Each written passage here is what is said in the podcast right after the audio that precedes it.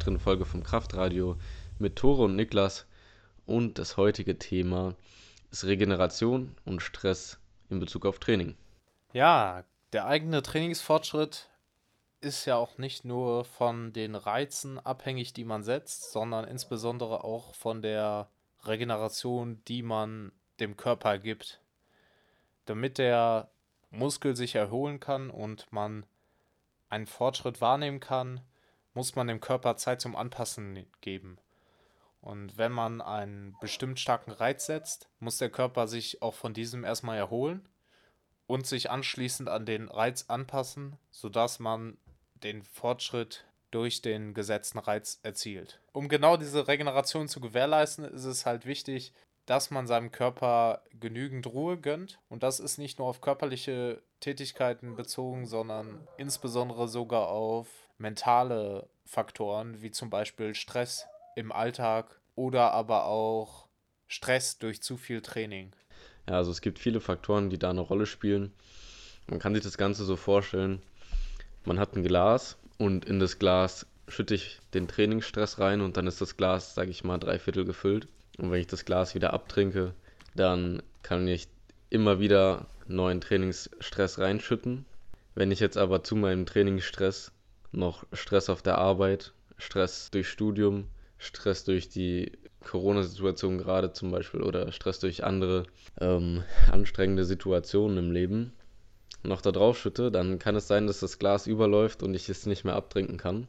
Das könnte dazu führen, dass man vielleicht ins Übertraining kommt oder halt einfach generell zu viel Ermüdung anhäuft, die man nicht mehr so gut regenerieren kann. Übertraining, das wirkliche Übertraining zu erreichen, ist gar nicht so leicht, aber man kann hier auf jeden Fall schon ins Overreaching kommen, ohne dass man vielleicht unbedingt wirklich viel trainiert hat. Aber wenn man jetzt viel mehr Stress von außerhalb hat, kann man das Glas vielleicht nur noch halb voll machen, ohne dass es durch die anderen Faktoren dann überläuft. Weiterer Punkt könnte zum Beispiel sein, wenn man nicht ausreichend Schlaf bekommt, wenn man nicht genug Kalorien zu sich nimmt oder nicht genug Proteine, nicht genug Kohlenhydrate, um die Energiereserven wieder aufzufüllen. Und äh, ja, das ist gerade so ein, so ein Thema, was, denke ich mal, von vielen vernachlässigt wird weil ja, viel hilft viel, ne? immer viel trainieren, sich aber nicht die ausreichende Ruhe gönnen, kann ich mich manchmal auch nicht ganz von freisprechen, das ähm, perfekt umzusetzen, weil, na klar, man kann jetzt nicht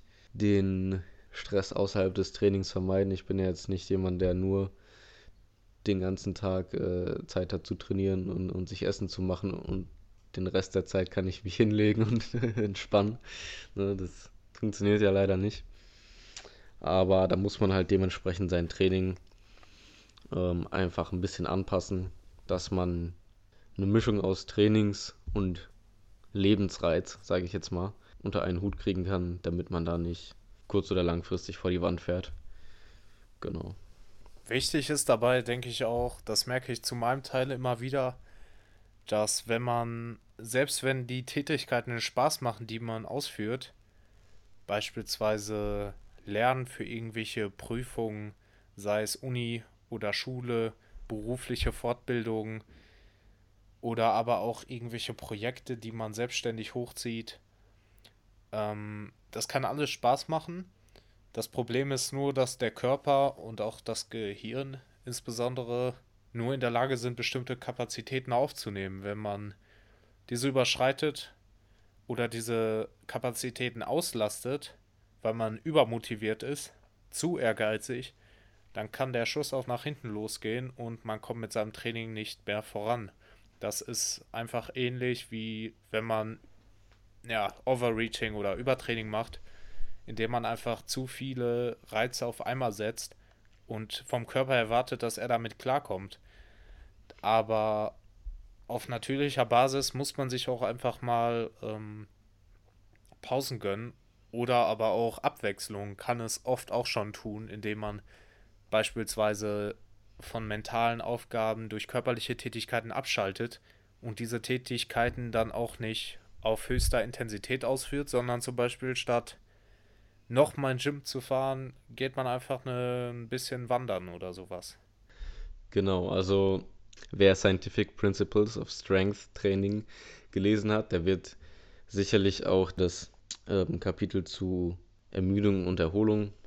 Und dementsprechend wird auch empfohlen, ab und zu nicht nur Deloads einzuführen, äh, beziehungsweise einzuschieben, sondern zwischendurch auch mal leichtere Einheiten. Das habe ich diesen Block auch mal bei mir eingeführt und ich muss sagen, dass das eine ganz coole Sache ist. Ich habe zum Beispiel nach meiner ähm, schweren Kniebeugeeinheit eine Oberkörpereinheit, wo ich nur Assistenzvolumen mache, äh, Assistenzübungen mache und das ist für mich so eine relativ leichte Einheit und ich bin in der Einheit drauf für das schwere Kreuzheben auf jeden Fall schon mal wieder besser regeneriert. Ja, als wenn ich da jetzt zwei Tage hintereinander erst einen Tag schwer beuge, dann einen anderen Tag schwer hebe und dann das Assistenzvolumen mache. Da komme ich so auf jeden Fall besser mit klar. Muss natürlich auch jeder für sich so ein bisschen selber rausfinden, wie das mit seinem Wochenrhythmus so am besten passt. Aber ja, leichte Einheiten zwischendurch mit einzustreuen, kann da auf jeden Fall schon sinnvoll sein. Oder generell halt auch alle paar Wochen Deloads. Das kann von jeder vierten über jede siebte Woche unterschiedlich sein. Kommt natürlich hier auch, wie bei eigentlich allen Sachen, immer auf den Lifter persönlich an. Individuell muss man hier gucken, okay, wie viel Volumen verkraftet der erstmal in was für einer ähm, Trainingsphase ist der? Ist er kurz vorm Wettkampf? Ist er in der Offseason? Sind wir eher in einem Hypertrophie-Trainingsblock äh, oder sind wir jetzt eher in einem Peaking? Ist der Athlet schon fortgeschritten? Ist er noch Anfänger? Mann, Frau, wie schwer ist der Sportler? Also solche, alle, äh, solche Sachen muss man alle berücksichtigen, aber generell kann man da schon mal sagen, macht es Sinn, ab und zu leichte Einheiten mit einzubauen. Gerade wenn man dann doch von der Intensität irgendwann relativ hoch ist, dann ist es für das zentrale Nervensystem einfach mal eine schöne Sache, nicht äh, sich komplett abzuschießen jeden Tag, beziehungsweise halt generell mal ein paar leichte Einheiten zwischendurch zu haben. Wichtig dabei ist es auch, sich an RPs zu halten, die man sich vorher eingetragen hat, zum Beispiel wenn man sich den Plan selber schreibt oder wenn man sich jetzt an die ähm, Vorgaben von seinem Coach hält. Zum Beispiel, ja, kann es ja öfter mal vorkommen, dass man mit der RPI ein bisschen überschießt. Das ist ja auch nicht schlimm, das passiert. Aber ja, wenn ich jetzt jeden Satz statt einer RPI 7 zu einer RPI 10 mache, dann geht das halt auf jeden Fall ja, nicht lange gut. Und da muss man sich auch selber ein bisschen bremsen können und ähm, ja, dementsprechend Eingang zurückschalten können, um langfristig auch gut bei der Sache zu bleiben und nicht alle drei Wochen sich zu verletzen. Beispielsweise. Ja. Hast du noch irgendwelche Tipps, wie die du vielleicht anwendest in deinem Training oder die du bei deinen Athleten einsetzt? Also ich würde sofort mal daran anknüpfen, wo du gesagt hast, mal eine leichtere Trainingseinheit in der Woche einzuführen. Und das hat mich jetzt äh, daran erinnert, dass ich auch vor ja, einigen Wochen bis Monaten schon angefangen habe, mir einen GPP-Tag ins Training einzubauen. Das heißt so viel wie General Physical Preparedness und übersetzt grundsätzliche körperliche Vorbereitung, wenn man es übersetzen will. Ähm, in diesem oder an diesem Tag geht es halt auch nicht darum, schwere Übungen zu machen oder überhaupt irgendwelche äh, Lifts, sage ich mal, PRs zu machen oder äh, seine eigene Leistung zu toppen, sondern es geht halt fortsätzlich da, äh, grundsätzlich darum, dass man versucht, seine, seinen Körper auch in den Bereichen zu trainieren, die vielleicht sonst zu kurz kommen.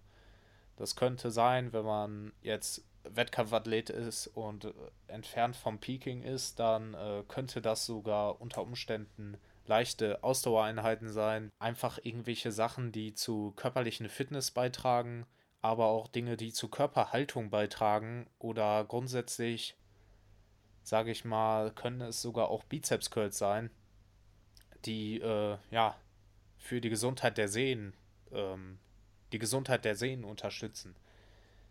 Ich selbst, ich baue GPP zum Beispiel als dritter Beintag sozusagen ein. Ich beuge einmal, äh, kreuzhebe einmal und mache dann am dritten Tag mein GPP-Training und das besteht vorerst aus äh, Sprungübungen.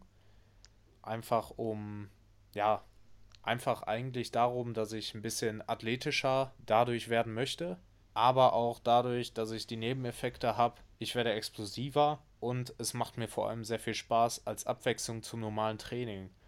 Und ähm, das Sprungkrafttraining, was ich da absorbiere, das zielt erstmal auch mehr auf Technik ab, aber auch nicht zu intensiv. Und ich muss dazu einfach sagen, das ist halt sehr abwechslungsreich und dadurch tut das auch dem Körper super gut, weil es halt nicht zu anstrengend ist, Spaß macht, man freut sich auf die Abwechslung und man kann anschließend an das Sprungkrafttraining noch weitere Übungen machen, wie zum Beispiel mache ich da immer fokussierend den Rückenstrecker, weil ich weiß, ich muss an meinem Rückenstrecker arbeiten.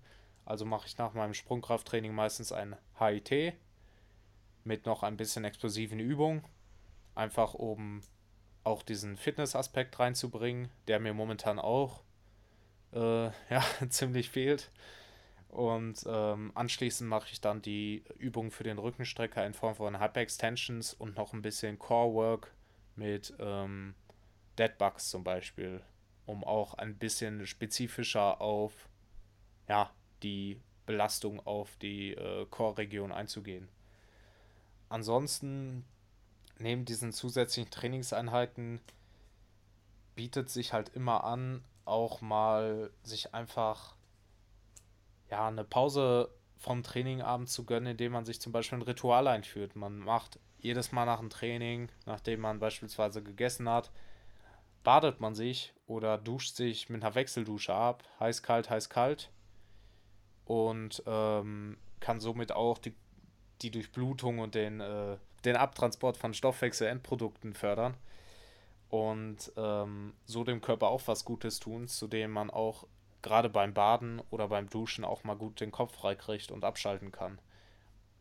Andere Dinge wären Spaziergänge, so Sachen wie Sauna, Schwimmen, leichte Aktivitäten und wie ich finde, kann man auch gut barfuß laufen. Da es zum Beispiel natürlich erstmal eine technische Herausforderung ist, wenn man richtig barfuß laufen möchte. Also es ist nicht so, dass man einfach die Schuhe auszieht und barfuß läuft, sondern dass man wirklich versucht, die Gangtechnik auf das äh, Barfußlaufen anzupassen. Dazu gibt es auch Infomaterial ausreichend im Internet.